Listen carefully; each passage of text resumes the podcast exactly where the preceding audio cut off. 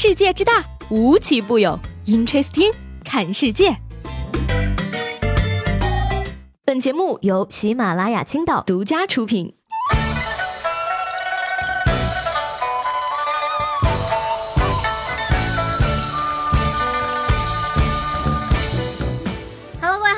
迎收听本期的 Interesting，我是西贝。今天节目一开始呢，我特别特别开心，为什么呢？因为我今天的背景音乐选了我的爱豆岳云鹏和宋小宝的歌曲。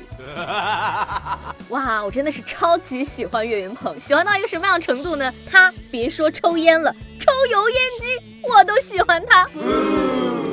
今天节目开始呢，首先要给大家介绍一个为了博出位不择手段的大姐。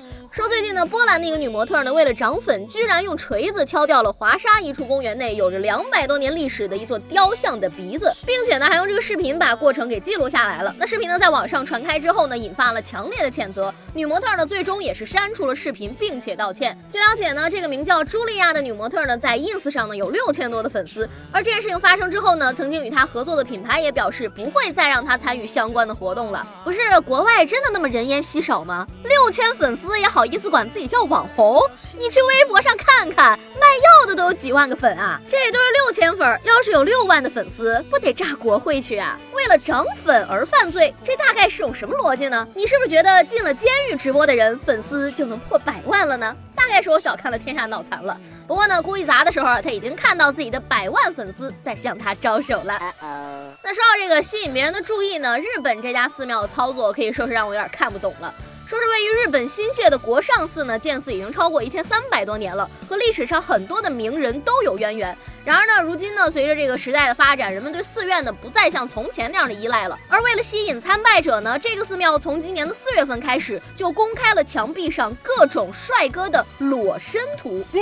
而住持呢也是表示说啊，他希望呢能将寺院打造成令女性心跳的心跳寺。嘿，心跳寺算个什么名字嘛？我觉得你们直接改名叫白马寺好了。日本这国家呢也真的是很有意思了，做大了让全世界男人都心跳的影视产业之后，又开始做让女人心跳的寺庙产业了。不过我觉得吧，你们这个业务发展方向呢可以稍微的改变一下。你比如说呢，对外宣称提供观音送子的业务，那生意一定比现在火爆多了。Amazing！这两天啊，杭州的王先生报警说，他放在自己家门口价值两千七百四十六块钱的 AJ 被偷了，远处呢留下了一双普通的黑色鞋子。而警察叔叔呢，通过电梯的监控发现呀，一个送奶茶的外卖小哥在来回上下电梯之后呢，换上了王先生的鞋。那被找到之后呢，这个外卖员陆某呢，坚称自己是一名 AJ 的爱好者，送外卖的时候看见这双鞋啊，感觉他在向自己招手，于是就穿走了。目前呢，他也是已经被刑事拘留了。我的天，穿 AJ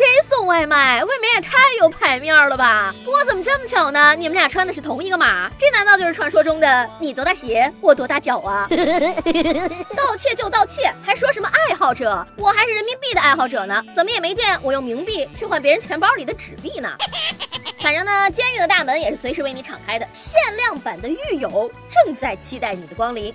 说这个五月十六号的凌晨呢，浙江建德的一个公墓旁边呢，挖出了三公斤的黄金。原来呢是一名男子啊盗了自己公司两百万的现金，但是呢这两百万块钱啊放在银行卡里不行，因为警察叔叔早就盯上他了，已经冻结了他九十多万的存款。携带现金逃窜吧，这些钱加起来快五十公斤了，他嫌太重，于是换成了五公斤的黄金。带着这五公斤的黄金一路挥霍之后呢，他打算在一个小镇上定居，于是呢就将剩余的这三公斤黄金埋了起来。正在他准备。好好的享受接下来的人生的时候，被抓了。不是我说你个完蛋玩意儿，五十斤都背不动，你给我整一百斤，我可以徒步走回家。再说了，你偷这两百万能享受到什么呀？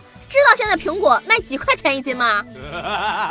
哎呀，不过讲真的呢，最近咱叔叔抓的这些人啊，理由似乎都能够说服自己犯罪的合理性。最近呢，在黑龙江佳木斯的街头呢，两个年轻男子遭到了五个人的围殴。被打的这个男子说呢，他们本来在 KTV 唱歌，对方啊嫌弃他们唱的难听，甚至挑衅不服，去外边解决。出门之后呢，双方就上演了这个马路上追打的一幕。目前呢，两名被害人均被鉴定为轻微伤，而五名嫌疑人呢，因为涉嫌寻衅滋事，已经被刑事拘留了。这是唱的多难听，才会有这样的后果？不过唱歌不好听不服，你们不应该斗歌吗？为什么要打架斗殴呢？说完了打架斗殴的大哥们呢，接下来我们再来说一说打架斗殴的动物们。说最近呢，家住四川的钟女士，他们家的狗呢，貌似跟一只鸟结下了梁子。这只黑鸟啊，已经持续了一个月的时间，天天往他们家狗的狗头上拉粑粑。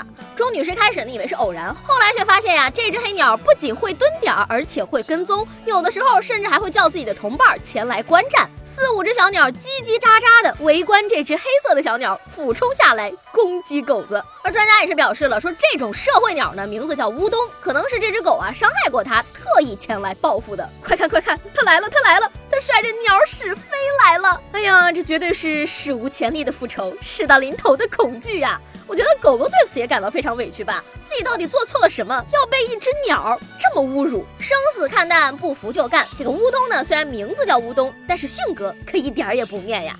他的这个战斗力真的是鸟中未璎珞，天生脾气暴，哪怕追到天涯海角，他也要。唬你一脸大便！我记得原来呢，网上曾有一只橘猫，就是得罪了社会鸟，每天被鸟屎轰炸，整只猫都差点抑郁了。所以说呢，大姐啊，啥也别干了，赶紧让你家狗狗先给鸟哥道个歉吧。最后呢，来给大家介绍一位年纪非常小的厨神。说呢，杭州一位六年级的男孩小胖呢，每天放学回家就开始做饭，已经坚持了三年了。那爸爸妈妈呢，发现他对这个烹饪有着极大的兴趣，但是呢，学习成绩却一再下滑。最近一次数学考试啊。只得了一分，无奈呢，只好求助医生。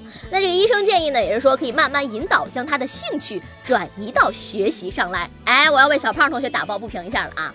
不是每个人都是学霸的，学做饭跟学语文、学数学、学英语有什么本质上的区别吗？都是学习呀！上帝给他关上了一扇门，却帮他打开了煤气灶啊！相信在不久的将来呢，他一定能够成为一位优秀的烹饪学校的校长。